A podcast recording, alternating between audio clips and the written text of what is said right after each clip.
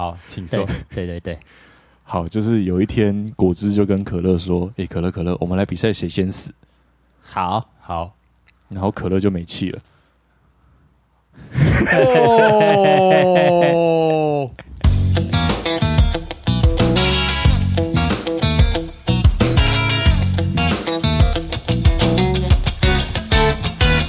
欢迎收听零零八七，耶！我觉得哎、其实还不错哎，这是有深度的啦。出乎我意料之外。对，好，欢迎大家收听零零八七嗯台湾街头看 第一品牌 第呃 EP Twenty One。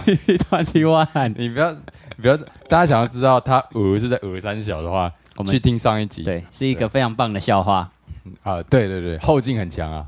好，我们今天呢邀请到了一位也是来自街头的高手，嗯，说到这高手啊，他曾经有得过，也也不知道得过，就是他参加过很多很奇葩的活动啦。哦，我跟你讲，就直接呛出来，他去东京比赛啊，哦哟，东京这么热的地方，他竟然拿了第一名啊！哇，妖兽！哎，那这么厉害的人哈哎，我们是怎么样讲都讲不完的，我们还是就让他自己来 亮相一下好。来，欢迎，请自我介绍一下。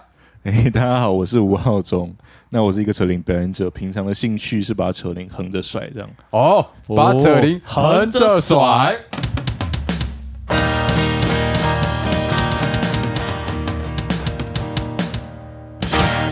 就是说到把东西横着甩，嘿，就是我儿子最近在学那个在马桶上尿尿，哦，他就横着甩，没有，我现在只有在教他尿完尿的时候要甩一下哦要。甩啊啊！啊，一开始的人都不知道怎怎么是甩一下要怎么甩。对他一开始的甩法呢，就是就是很像是狗一样这样子，就是动动他的小腰嘛，哦这样子哦哦，公狗腰。对，公狗腰甩法。OK OK，但是呢，我想说这样子太耗力了，不可能。你看一个人在小便斗前面还在公狗腰嘛，对对对对，所以呢，我就教他你用手给他抖一抖就好了。抖一抖哦，OK 对对 OK 有的人呢是上下抖啊，有的人是左右抖，所以嗯呢，这种不同的甩法会，哦我觉得跟每个人不同的人格有关。上下的话呢，因为上下的话很容易沾到自己的手，因为你你上下的话，就是你要手指呢，呃，那你的你的那一条在上面嘛，手指在下面，然后这样往上抖，哦 OK，那这样的话很容易就会滴到你的手上。哦，那这种人就是勇于冒险犯难。左右呢？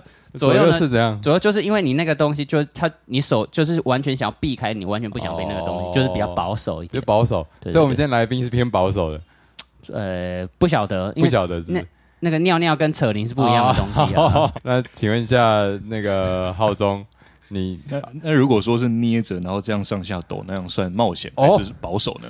这算是支配哦，你整个把它拎起来咯。哦，你维持在一个你 total 能够掌控呃，是是是，哦，对，那算算是支配者。还蛮蛮好的一个操作系的感觉。我无时无刻都在操控一个东西。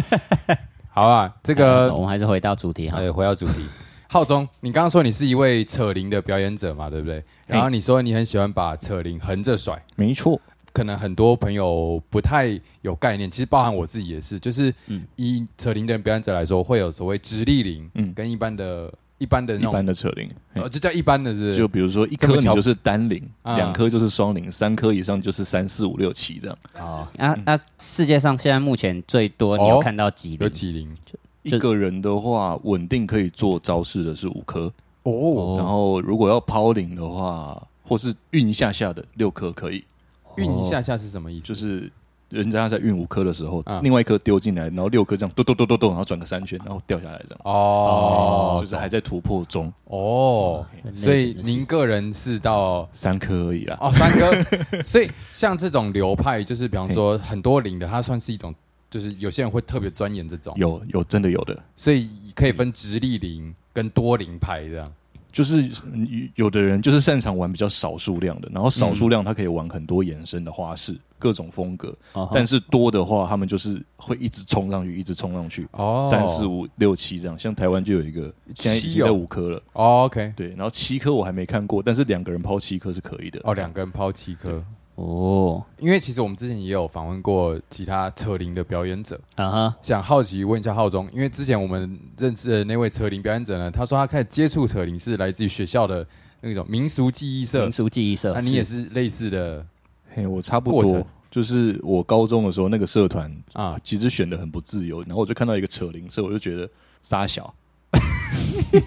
好，我进去玩一下，怎样？这样，哦就是因为我小时候玩过，我觉得我蛮有自信的。哦，所以所以你一开始进入是一种想要进去电别人的心态，也不算，就是一个很戏虐的心态，就傻小。到底什么东西？对，我想玩一下这样。那你那时候有想过，如此戏虐心态，现在可以变成你的身材工具吗？完全没有想过，我觉得这一切超荒谬的。我跟你讲，人生就是这么的荒谬了。哎，说到这个哦、我国中的时候哦，也是带着戏谑的心态，但是呢，我加入了象棋社。哎呦你知道为什么我加入象棋社吗？啊，为什么？因为那个时候我爸就是用着一个戏谑的心态，他觉得我很不会下象棋，哦，然后呢，他说你只要每一次赢我一场，我就给你五十块。呃然后我这辈子从来没有赢过，真假的？所以我就所以你，所以你爸超强，他应该也没有超强，就是是你太废。对，就我太废而已。哎、我跟你讲，说到象棋啊，哎，怎么样今？天来宾可是对象棋也略有研究。哎呦，虽然他是扯铃的玩家哦，但他象棋也曾经在全国拿过名次的。哎，风靡一时啊！分享一下啊，就是我我小学五年级到高一这段时间，我啊很疯象棋的，哦我真的有去学象棋，然后有学到两段这样子。两段，然后在我高一的达到人生巅峰，就是嗯全国赛达到第六名，应该是全国赛，我记得。那那属于这个象棋的问题，我只想问一个，就是哦，象棋这一个东西是不是也有很多的套路？就是譬如说棋谱，你看了人家你走第一步以后，你就知道、哦、接下来有哪些招式可以使用有的。真的有，哦，所以跟什么围棋那些都很像。很像。你你你看麒麟王，你基本上除了那个职业的体系之外哎，你全部把它换成象棋都是通的。哦，哎、那说到这个象棋，会不会有一天也可以成为在街头上表演的项目？哎、我觉得可以耶你觉，得可以？那个观众互动超好的。立即发展一下怎么样的演出形式吗？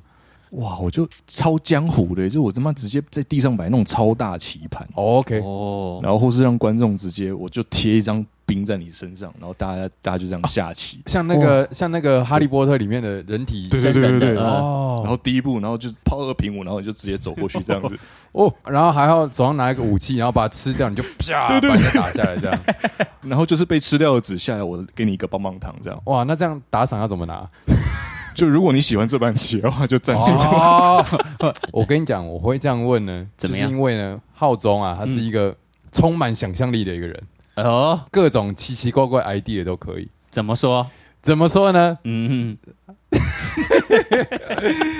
他刚刚有说他是直立领的玩家嘛，是然后呢，他也参加过非常多的这个大大小小比赛，创意发想 project 吗？还是那创这种东西会叫什么？就是那各种奇怪的工作坊，哦也不奇怪，工作坊不奇怪，因为那个是你把很好的工是你把它弄得很奇怪。对，你说你曾经有想要把这个扯扯铃变成电风扇，这个是什么样的一个状态呢？嗯。就那时候我参加的一个计划叫马戏棚，然后就是一堆马戏的背景的人，加上一些剧场背景的人，然后大家一起上课，嗯。最后会有一个期末的呈现。，OK，嗯。然后就我在跟一个导演在聊天的时候，他就开始问我一些很深的问题，比如说扯铃的本质是什么啊？哦，扯铃的本，我就我就掰了一我就掰了一大堆东西回复他之后，我不知道为什么就聊到那扯铃如果变成电风扇有可能吗？嚯，我就我就说，哎、有趣，我去我去研究一下。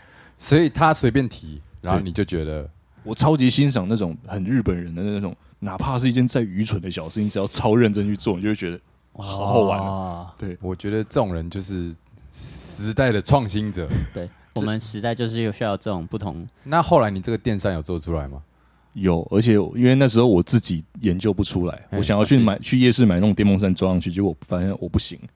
对、哦。我我这种臭文组的真的没有这种能力，然后我就去找了我认识的很厉害的魔术师，嗯，然后他有合作一个很厉害的道具师，嗯，然后那个听说那个道具师是以前是刘谦的助理这样，哦，然后我就这样被他带过去，然后沟通了一下，就说我想要这样做，我想要这样做，然后最后他就开始帮我三 D 列印，就开始帮我建模，嗯嗯嗯然后根据那个物理的原理去算到底怎么可以吹出来。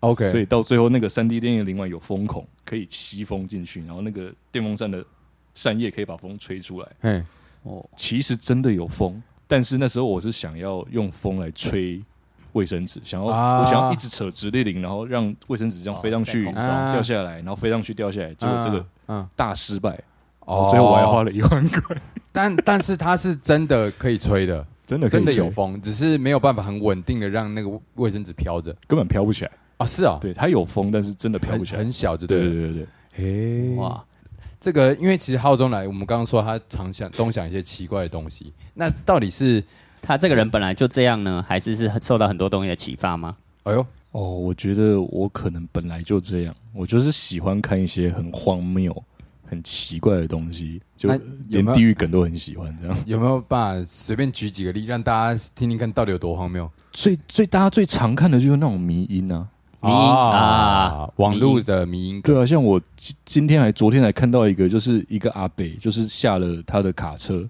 嗯。然后可能回头只是看了一下远方，突然发现一个超大轮胎往他那边冲过来，然后冲过来的时候，那个矮北定睛一看，往上一跳，然后那个轮胎就直接从他的脚过这样咻过去，然后他下来一点没事一样，但这是真的吗？这是真的。干，我以为是漫画哎、哇我，就很喜欢收集这种东西，那那还是这样，你把你那些怪东西都收集在一个云端，然后我们直接贴。可以啊，当然可以。欸很很，我觉得迷音这个东西，它其实很酷的地方在于，它就是从一一般的一个图或者一个一段影片发想，然后开始加了一段文字啊，或者加了一些自己主观的改编以后，变得很有趣。嘿。那这需要很高超的想象力、创造力，嗯所以民音创作者，我觉得是一个很充满想象力的人，充满想象力的人，也是人类进步的原动力，就是迷音。哎、没有在好小，没有，我真真的觉得是，真的觉得是这样。对这些养分呢，也帮助了浩中嘿。那还有什么样其他的精英级的养分？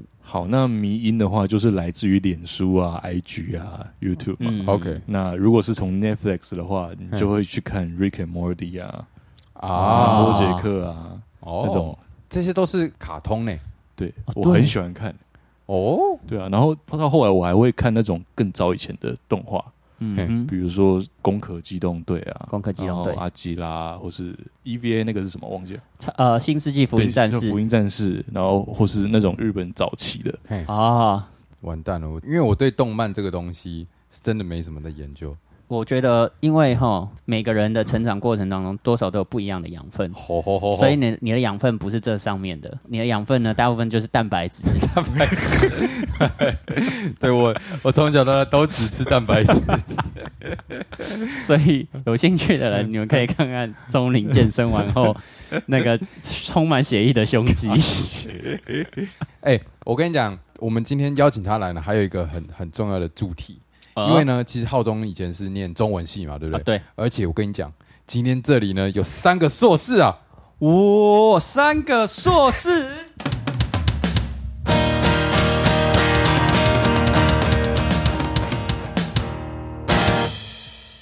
好啊。啥耶呢？那我先来呛出我的硕士论文名称好来呀 B Spline Curve 曲面的连续性与重建。，Bis，什么东西？它的它专门呢就是用来制作一些逆向工程啊，就是你已经现成的东西，然后把它重新扫描，然后再重新建模这样啊啊，那个女优的神器类似，那也算是一种逆向工程啊。啊，那你呢？啊！我在讲完神器以后，忽然问我的 我的呃硕士论文哦，我是北市甲酸二酐有机自旋阀随那个成长温度跟退火温度的影响我干、啊你名称就这么长啊，啊、对封面就是这么多字啊。啊、对啊，然后这个在讲什么呢？就是说、哦我们的半导体嘛，我们哦目前都是用细啊或者是锗啊这些半导体啊，哦然后我们现在要想要改用有机的半导体，有机的好处呢就是它可以弯曲嘛，所以哦，弯曲的话，你就看到现在可以有一些弯曲的曲面的电视，或者是可以折叠的手机这些事情，哦就会需要用到有机半导体。啊，我们要找到比较好的材料，这样子。哦，对对对。那浩中的呢？那浩中，好，我的研我的硕士论文是中国古代街头技艺发展研究，从陆起人到街头艺人。哇，是不是？中国，呃你可以再讲一次啊。啊，用白话文讲就是中国街头艺人的历史。好，中中国街头艺人的历史。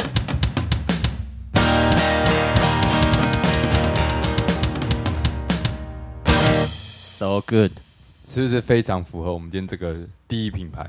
哎，你知道我们可是重金礼聘哎。哦，重金礼聘我们用了一颗米汉堡，还有一杯普洱奶茶。哎，没错。但是很好奇，因为中文系跟其实跟街头艺人这个记忆其实没有什么太大的相关，就至少直我自己直观感觉没有。那为什么你会想要研究这个？呃，第一个是我不想要让教授电我，就是因为我就是街头艺人。如果我研究了街头艺人，那老师就只能引导我，他不能说你研究是什么鬼东西。哦，因为他你比他懂，他教你研究的方法，但是他没办法告诉你你的结论是对的还是错的。对，哦，对。然后第二个就是中文领域里面有很多学门嘛，比如说文文字学啊，或是韵文、古典韵文，或是现代文学，或是十三经那种经典，或是思想那种老子、庄子那种东西。嗯，但还有一个是戏曲。戏 OK，那古代的戏曲里面都会有很多的杂技、特技的表演。那这个时候往里面回去找的时候，其实就可以看到一些以前的街头艺人的身影。哦，对，虽然它是跟韵文有关系，可是它本质跟中文其实关联不大。对，不大。你们教授可以接受啊？可以啊，因为如果我做好了这一块的研究，我等于是帮到了其他。做真正在做戏曲的文本的研究的人，啊，因为我可以就是比如说他在研究文本的时候，他对这个东西没有想象啊，但是我做了，你让告诉你这样哦，给他们画面的感觉，对对对对对。那那这样，我们好奇最早的街头艺人，以以中国的这个文化是在什么时候？我看我不能说最早，但我看过的第一则文献，嗯。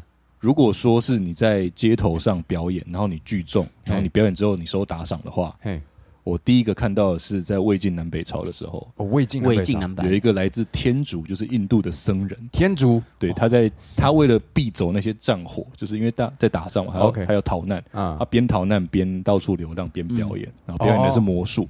哇！他甚至还有讲述他的表演内容，比如说断绳复续，就是把绳子剪断，嗯，然后再把它接回去。你可以就是到现在在街头可以看韦德表演的那种，哇！对，然后有一个还比如说就是把书烧一烧之后，嗯，你放到灰烬里面，然后最后你再从那个灰烬里拿出原本那一本书，哦，或是把你的舌头剪断，血淋淋的，对对对对对，然后嗯，弄回来，舌头就回来了。我干！然后而且他那时候那个文本这样看下来，它是一场完整的表演。哦，就是第一趴是什么，第二趴是什么，第三趴是什么，最后收尾是什么？哇，对，那那但是那些文本是是观众记录的还是怎么留下来的？我已经忘记是哪一本书了，但回去翻就会知道，就是一一定都是观众记录的哦。对，然后读越多书的观众记录的就越多，这样子。哇，酷！哎，魏晋南北朝是几千年前，一千多，一千多年前，所以一千多年前就有这些街头街头魔术的存在。那那他会记录到他那一场收多少斗内吗？没有，但清朝的时候有说有人有有一个扯铃的表演者，有扯铃表演者单场多少？哦，没有 这样吗？黄金几两？第没有，他第一个是说他生活到小康的程度，小康小康。第二个他是说他在街头做的超好，然后大家争执之以赏金，就是争相去打赏给他。哇，干哎，很屌哎。但他没有讲到数字，就对。但是至少我看过的，就是厉害的街头艺人，真的可以靠着街头养家活口。哦，小康，嘿，他有提到他的扯铃的招式吗？有啊，就抛铃啊，这种拔蜡招。哦，就是抛铃。以现在的人角度，就是很常见一般的这种。对，然后或是他里面最特别的是，他用那种单头扯铃。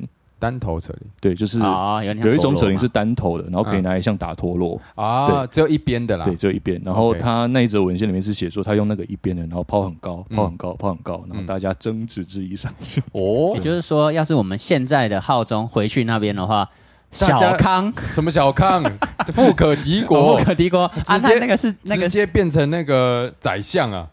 哦，可以到那个皇帝旁边表演的，有这种？呃，两千年前有。哦，现在没了。就是到大概唐朝的时候，可能就是隋唐那个时候，嗯，宫中会直接自己养表演者，哦，会养超多。OK，对。然后你们有没有听过一个隋炀帝，就是贴出魔魔神绣花针那一个？他基本上就是现在那种游艇趴之王那种概念。哦，他那时候，哦，他在过年的时候，他会在宫中办一个大 party，嗯然后那个 party 连续一个月，从早到晚都有表演，嗯。都可以喝酒，都可以 party，应该说整个精神都是这样子。好爽啊！对，然后那时候光是做表演者的衣服，就把当时宫中的布全部都用完了，因为那个嗯，光表演者就三万人，干，太扯了啦！真的就是这么扯。那零零八七如果回到那时候有办法生存吗？我觉得还是有点难啦我。们走太前面了，是不是？毕竟哈，我们现在讲的话，说不定他们也听不懂哦口音什么的。哦，哎啊，对啊，他们以前讲的话是什么话我们现在听不懂哦，比如说唐朝的时候，那时候讲的叫东西叫中古音，？OK，那时候是没有 f 的音哦，只有哦 b 的音。比如说丰富这两个音好了，我们现在是念丰富，对不对？嗯，他们那时候念 biu biu，怎么听起来很像韩韩文啊？就很奇怪。然后到两千年前，那叫上古音，你根本听不懂。我看，如果你们真的要听上古音的话，嗯。网络上有一部影片叫做《上古音的什么封神榜》，他哦真的会用上古音念给你听，然后，OK，你会觉得很像越南文。好，大家上古音大家可以封神榜。搜寻一下。对，那你有没有看过令你觉得很惊奇的、最特别的是什么？我觉得最扯的是动物的表演。哦，就是我听过最扯最扯的是嗯。狗可以读书。哈，有一个人他训练了一条狗，然后嗯让它读中国古代的经典，比如说《易经》好了，《易经》是那种连我都看不太懂的东西，啊，他可以一个字一个字把它念出来，念得字正腔圆。傻小啦，那这个人躲在布偶里吧，干对啊，知道啊，然后干就是那个什么，攻读生啊，报告班长吧？是左或左像条狗，被骂的像狗了吧？对啊，而且那个文献最最好笑的是，狗不是只能活十几年吗？对啊，然后听说光训练那只狗就花了大概十年，那我想，我就在想，你到底要赚几年？干这个所以他培养一只狗赚两年，对，培养一只狗赚两年，所以那两年就不愁吃穿。干这个现在用常理想是绝对不可能的啊。那那你真的是，我可以，我真的可以找文献给你看，啊，文献就是这样写，真的这样写太，酷了。所以有些什么人面狗啊，可能就是这样子。有可能，还是其实很多文献其实就不可靠。有可能哎、但是也有那种你根本知道这不可能是攻读生的，比如说蚂蚁，蚂蚁也可以表演。干，比如说这个桌上，嗯。它会有黑色跟红色的蚂蚁，嘿，嗯，它可以控制这些蚂蚁。比如说，它举一个旗子，他们就会两军交战，我干，哦，然后打完差不多三二一 fight 这样。，对，然后打完了，你可以再举一个旗子，他们会列队分好，干，然后然后列队这样走回他们应该去去的窝这样子。然后打完大家就争相指以那个赏金赏金。如果是我，那个我看到应该一千块就下去了。干，对啊。哎，为什么现在都看不到这种东西啊？因为这些技术感觉会不会是其实那时候有一些外来科技的帮忙？哦，外星人啊，对，其其实其实我们现在，你有看过这么多这么高科技的科学家借助了什么？你训练得了蚂蚁这样子做吗？蚁人呃，就就蚁人吗？那 Team 可能 Hank，蚁人蚁人看来未来也不愁吃穿了，真相所以只一赏蚁人金。这个其实是是有凭有根有据的哦。因为他那个操控不止蚂蚁，我还有看过青蛙跟金鱼，啊，这些这些表演者都是同一批吗？还是不同啊。就对分在不同朝代，然后都有类似用动物做表演的？对，但那些奇怪的动物表演，我都是从清朝的文献看到的。哦，都哦，所以就是比较近代的文献是比较多的。对，越近代越多。哎，那我想问一下，以前的那街头的，就是文化盛行嘛？因为嗯有有表演者嘛，但是可能会不会其实很少呃，到宋朝的时候，其实就会非常多，哦因为不知道你们有没有听过勾栏跟瓦舍这个东西？没有，那相声瓦舍，哦有有对，相声瓦舍里面那个瓦舍，就是当时的一个娱乐重镇。比如说一个瓦，你可以想象现在的西西门町嗯就是一个瓦舍，OK OK，基本上里面内容物是差不多的，只是是古代的。哦，然后里面会有很多的剧院，那你就想象成电影街，全部都改成剧场。OK 对那个一个一个剧院就叫勾栏。OK，对，那勾栏外面，在瓦舍这个范围里面，就有非常非常多的街头艺人。哦。那其实就其实跟我们现在超像其实很像哎。对啊，以前也会有所谓的那种专门管理这种街头艺人的政府单位吗？看起来是没有，但清朝的时候有一个超靠背的法律，嗯。就是清朝不是满清旗人吗？嗯，OK，然后大清律例，他那那个本那本书叫《大清律例增修同转集成》，超靠背。然后然后嗯。它它里面就有一条写说，如果你是旗人，嘿，然后你因贫糊口，然后上街卖艺，你被抓到了，你要被撤除你的旗籍。所以他是觉得这种上街卖艺是一种很低贱的行为，对，是社会底层人的行为。诶，所以其实那时候会卖艺的人，其实都是真的要很超级低收入户。这种社经地位会不会其实有有遗传到就？到现在好像就是因为这样哈。对啊，有一点，有一点现在好太多了。对啦，我写完论文的那一刻，我觉得我是幸福的。哦，就我以前小的时候啊，我的爸爸常常就会告诉我说：“你看，你以后就是要好好读书或怎么样的，然后嗯。不不要像这些你知道在外面乞讨啊，还是什么样的。人。哦然后到了现在我，他就会还是会觉得说我就是乞讨嘛，，OK，整天都是在那边说啊，你这是三餐不济啊，然后你还要喝酒才可以帮助你度过这些压力啊什么的，然后就觉得我很惨。那 那其实这些东西，我相信一定是也是从上一代他的父母哦那边这样传过来，然后再上一代，上一代，到最前面就是奇人。那会不会有在某一个时代，其实这些街头卖艺的人，嗯嗯，其实是社会地位很崇高的？我觉得到现在是最高的。我知道哦，所以他慢慢慢进化。我觉得到我们现在才突然暴涨，因为比如说哦唐朝的时候，我看到的文献都说他是乞者，就是乞丐的意思。哦，对啊，然后到清朝也没有什么改善嘛，然后还有那种就是他已经很强了，就是一个很漂亮又很多才多艺的表演者，嗯，表演的时候人遮道观，就是爆满的啦，嗯就爆满的意思。嗯。然后大家也是狂给他钱，然后他一个人就可以养家，但是他觉得他在操建业，哦，你说哦那个表演者本身自己对这样觉得，他觉得他在自取其辱，他觉得自己是很丢脸的。那但是他现在其实也有很多所谓主流的呃大家受欢迎的那种明星，对。那以前也有这种分别嘛？以前的话就是比较像民间艺人，嗯然后或是宫廷里的表演者。哦那，其实中国在古代的时候，表演者的社会地位都不会太高。都不高，比如说，我还有听过一种，就是他那个东西叫越级，户籍的籍，嗯然后音乐的乐。比如说，你这个官你做错事了，嗯，然后你出大包这样子，嗯然后你就我就把你贬为越级，你全家都去卖艺。然后哦而，且那个是世袭的，你不可以改变，你就只能当街头艺人你。从此世世代代都只能当表演者。哇，那真的差很多，因为现在都还有偶像这种文化，大家是会去就是捧着大把钞票去追捧你的，但其实还是有的，就是哦真的很有名的，是可以的。然后他们可以蹭到那些文人雅士。哦，就哦。对，唐朝比如说就有民间艺人，他很会唱，然后唱到比如说什么元稹啊那种我们国文课本读过的诗人会帮他写诗的那种，嗯嗯嗯，还是有，他一定可以赚到钱，但是他的社会地位不会太高。对啊，但就是就是钱是有，可是就是就是你说的社会地位。社会上这些，对，所以像现在的那个街头艺人，嘿，或者是说，比如说街头艺人就是表演者好了嗯，在很多什么演讲啊，然后什么还还会有一些，然后大家穿着领带来听你讲话，啊，成为一个模范啦，对，对，那其实这样明显的就可以知道说，其实我们的这些表演者地位啊，应该算是这个历史的高点。高点啦。哦，那会不会突然回档呢？这个就要期望各个表演者呢，要好好的 自重，自重，自爱。对对。但是会这样转变是受到什么样的影响？我觉得是现在的表演者嗯开始想要去包装、去行销、去卖自己，然后翻转自己的形象。嗯嗯，那如果可以翻转形象，让大家觉得这是一个正当的工作，我们是用哦置业在做这件事情的话，嗯其实我们表本本身的表演没有那么重要了，重点是我们代表了什么。哦，对，那我们在卖这个观点的时候，顺便再带出我们的表演。OK，那这个时候你就有一个很好的人设可以去卖自己，你就赚大钱。但这个影响会不会是，比方说来自西方文化的？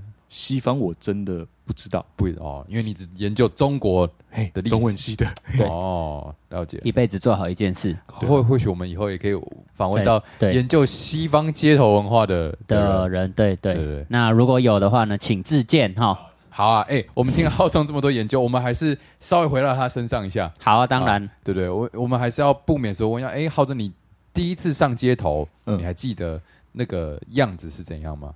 第一次上街头，你要讲有证的时候还是没证的时候没证，没证，我们 是真正的史第一次，对对对真正的真正的一次。第一次是我去街头找朋友借东借东西，OK。他就问我要不要上一下，哦，就就是这就在新一区。那时候我就当下，我、嗯。我还我他妈还在选音乐，你知道吗？就是哦。比如我上场就嗯。随便做一下，我还想要做那种超级难的东西，因为 OK 那时候我我是选手，选手，你说扯铃扯铃选手。比赛的哇。就我都还有在很热衷在比赛，然后我的技术是每年在固定努力在更新的。，OK OK OK，我就想要狂放大招，但是观众不买单啊。哦，然后我比如说我回去选个音乐，然后观众走光了，我就那个你就会盯着挫折啊盯着观众一直看，也没有了，因为他走光了。么变态。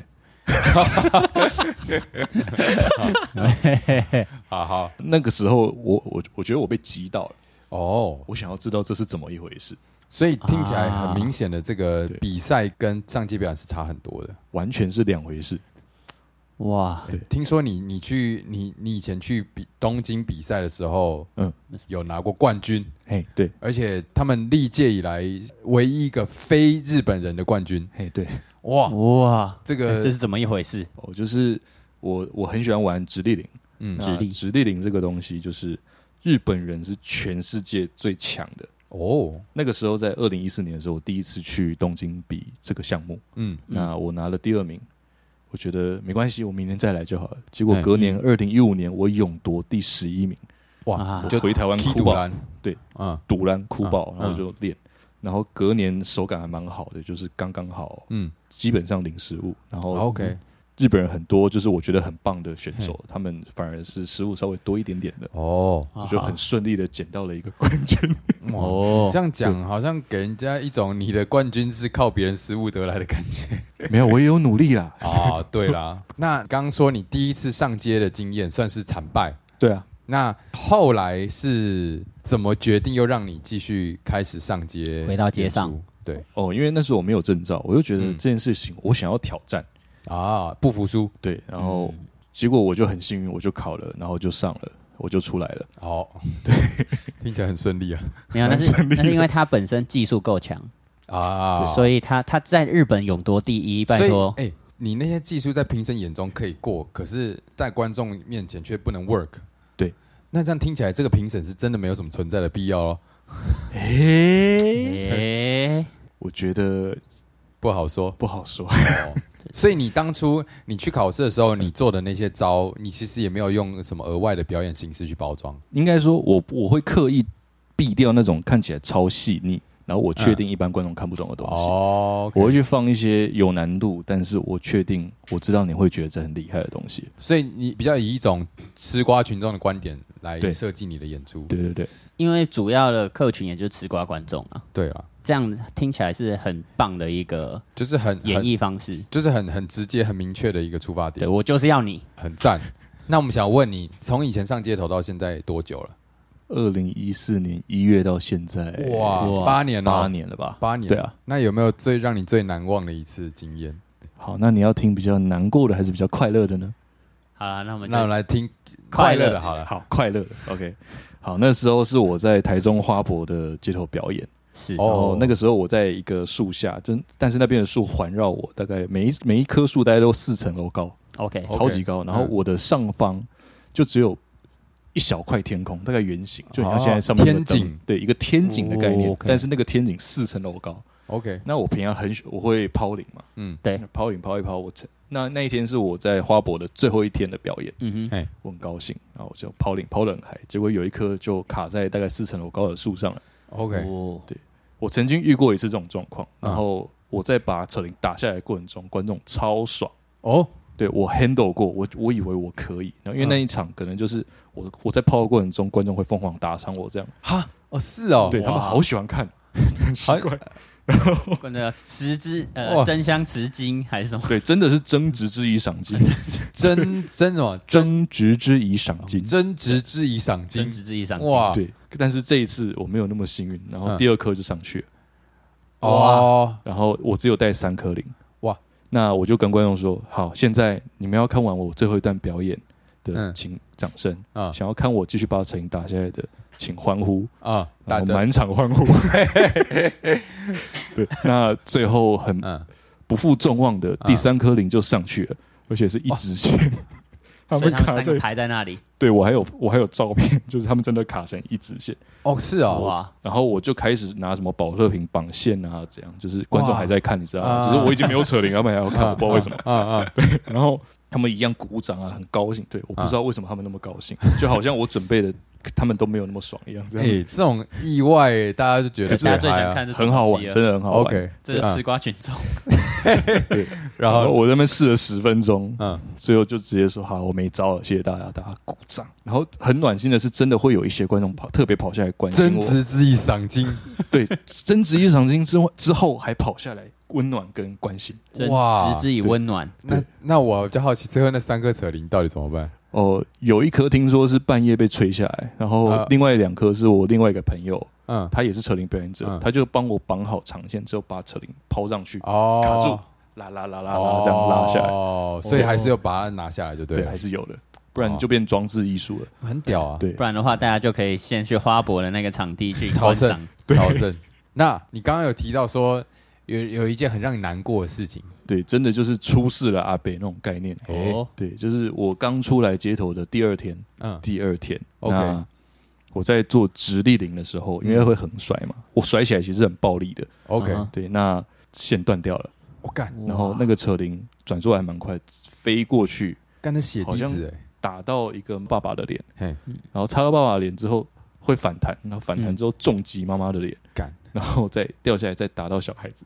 一家三口，干，strike，很屌哎，我傻眼，就是我我我吓死了，我真的觉得我完蛋了，这马上把别人停下来，嗯。然后去关心他们，然后所以有流血，没有流血，但那个妈妈脸整个麻掉，干。真的，然后我我吓死了，我以为我的职业生涯在第二天就完蛋了，这样。那怎么办？然后我就真心的一直道歉，一直道歉。然后嗯。可是后来妈妈后来好了之后，她跑回来跟我说，我们家小朋友也很喜欢扯铃，那我们真的是来看你扯铃，我觉得你很棒，那你要继续加油。嗯，然后就有一种这件事情我没有怪你，就是我知道嗯你不是故意的，请你加油。这样，干，哇我，我快哭了，你知道吗？这有几件事，一个是台湾人就是真的善良啦，就是是虽然说他自己受伤，可是还是会给你一个暖心的回馈。再来还有另外一件事情，就是之前有在倡导所谓保险这件事情啊，对，真的要，所以保险就是街头艺人保那种第三方的，第三方，对，对还是很重要。真的要因为对虽然说可能伤都不重，可是嗯，一旦有争执，哇，那大家还是要自保没。错所以希望这个制度啊还是要建立。是是是，不是只有增值一赏金，还是有增值这个这一块的需要处理一下。那那你后来有因为这件事情做什么改变吗？因为我们扯铃的线是耗材，哦，我从此每两场或每三场我一定换新线，上哇场前我一定检查，哇，懂？就是我安全。我吓坏了，我真的吓坏了。两三场就要换哦。对就是我只要看他到有一点旧，不行，嗯。我不管你要不要浪费，我就是换，我要安全。这样，以你的经验，通常其他表演者大部分你听到都是多久换？我们其实没有在聊这个，哦，是哦，对。我我知道好像有些人是每一场都会换，每一场每一场不太可能。对吗？这，对因为我听说过那个 NBA 的球星，像 Michael Jordan，他每一场都换一双鞋，甚至有时候是嗯，每每半场就换一双鞋，真的假的？就是那个鞋对他来讲就是一个像喝水一样。因为它是他的工具，对对对对，但但但我也不知道是不是真的有比较好啊。但是他这个安全考量，我想是有必要的。啊有必要有必要。对啊，然后从此我甩的时候也比较小心一点，哦，是我去哦我会去测那个距离，然后我会去感受。啊，对啊，OK，但反而这这会让浩中本人也有一些阴影，就是因为像是你在甩的时候嗯，有些招式可能就是要一定要一到一定的力道以上，对，对，所以有一些东西我现在不敢全力做，哇，然后就只能说我用设计的方式去让我可能出九成力，可能是比较适合这段表演的，我就去这样设计，啊，嗯这样是不是有点可惜、啊，蛮可惜的。那如果想要看浩中发展全力的话，就要看他的比赛，对不对？哦。比赛是不是就比较不会比赛就比较不会，因为大家都是玩这个的，哦？被打到就是无无怨无悔也不会无怨无悔，罪有应得。但至少比较不会有这种争执了。哦。对，呃，要么你这么厉害，你来嘛。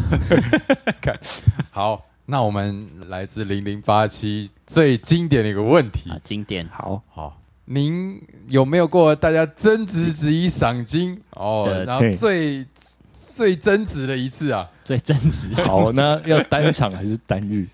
单单。都来啦，啊都来哦，都来了。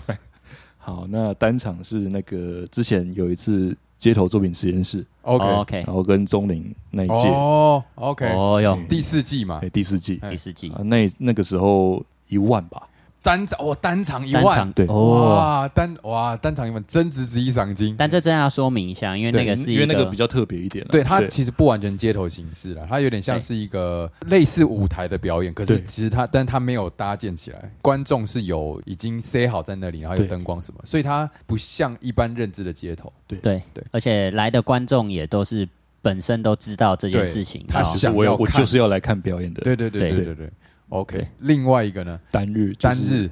就是在那个我扯铃卡在树上的那个地方，哇。哦。可是不是那一天，哦是过年，哦过年。哦然后从大概早上十点演到下午五点，哦，其实也蛮久的。蛮久的。嗯那那一天三万八吧，哇！哦。你演了几场？我也演到不知道我演几场，有超过十场吗？没，有，大概最多就十。最多就十场。对。哇，哎，这样很很厉害哎，因为通常我们现在所谓的一场，可能就是二十分钟左右。对，每一个街头艺人的这个节奏，可能他演一场差不多就是二十分钟。对是所以他总共演了十场，但单场其实三千八，对，我其实也是很强哎、很强。这个跟那个香蕉有得拼哦。香蕉是哪一个在哦欧洲还哦，哪里？对对啊，对，他他在澳洲。对那你这样听起来你更猛，因为澳洲的消费水平比较高，所以你算是我们我们目前的0087单日的之最呃，有的人啊，有因为有些人没有讲出数字啦，对所以也不太确定。我觉得我这个不会是最高的，哦，不会是最高的。我听过很多更高的。哦哟，干！那我们那你要不要提供一下名单？提供一下名单，让我们去问？好啊，我们私底下再聊。是好啊，好好，那今天感谢浩中啊，跟我们分享这么多有趣的历史，还有他个人的这个这个被真香之一赏金的经验。那我们最后要请浩中送给我们的听众一句话，好啊，我觉得人生就是你想要去做什么，你就去做。如果你不做的话，你人生就这样了。人生想做什么就去做，你不做的话 你就这样了。了。没有，我刚刚这样吼就是哇，这这句话听起来呢，一开始有一点励志，后来有一点被骂的感觉。好，那我们来 Start，sing a song。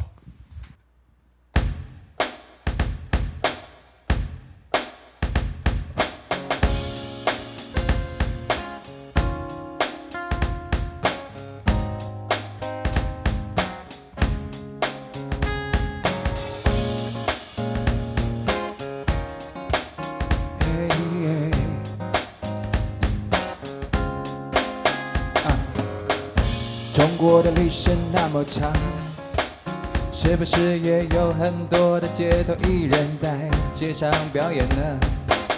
有关这方面的知识，我们今天请到了一位来宾，他的名字叫做吴浩中，让他来跟大家说个两句。大家好，我是吴浩中，我专门研究中国街头的历史。这个笑声，有这么好笑吗？好笑吗？耶耶！就很像女优面对着镜头，你就会不小心的笑出来，就像这样。也只有女友面对镜头才笑得出来。有些直男为什么会唱到这里来？但是他们笑不出来。总之，我们回到我们的这个故事里面，有个车龄的大人很会做各种有趣的事情啊。哦，真知之一上进。哦，真知之一上进。哦，拜托给我上进。如果你要上进的话，那你要去搭上金船。哎，如果你想要知道，呃，这个直立林是什么的话，就要问曾经在日本勇夺冠军的这位先生，他很有经验啊。请说。我会直立铃，但我听不懂角动量，耶还有负角动量，但我借由实际的行动，借由实际的撤离来实践物理的原理，所以我认为这是一个文组与理组的结合，这是一个至高的艺术的呈现。我不知道我在讲什么。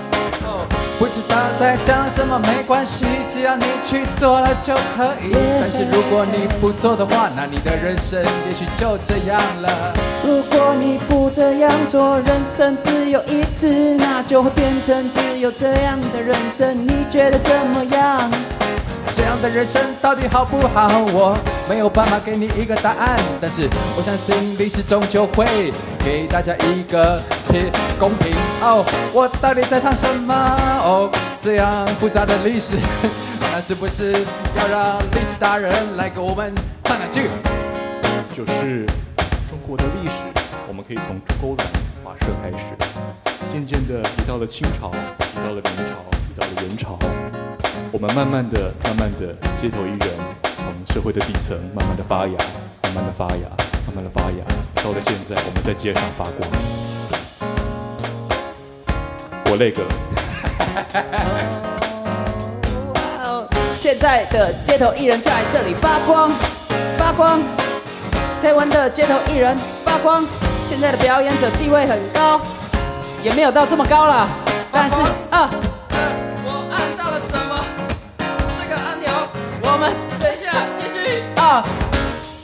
再来一次，街头艺人发光发光，艺人发光发光，真挚一，哦耶！大家争执一赏金，Come on！街头艺人发光发光，街头艺人发光发光。大家讲好唔好啊？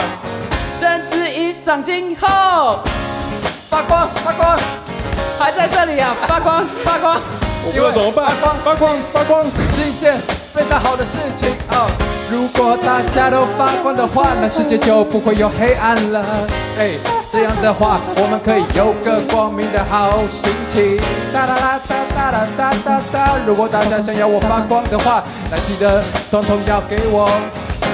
真挚一相机。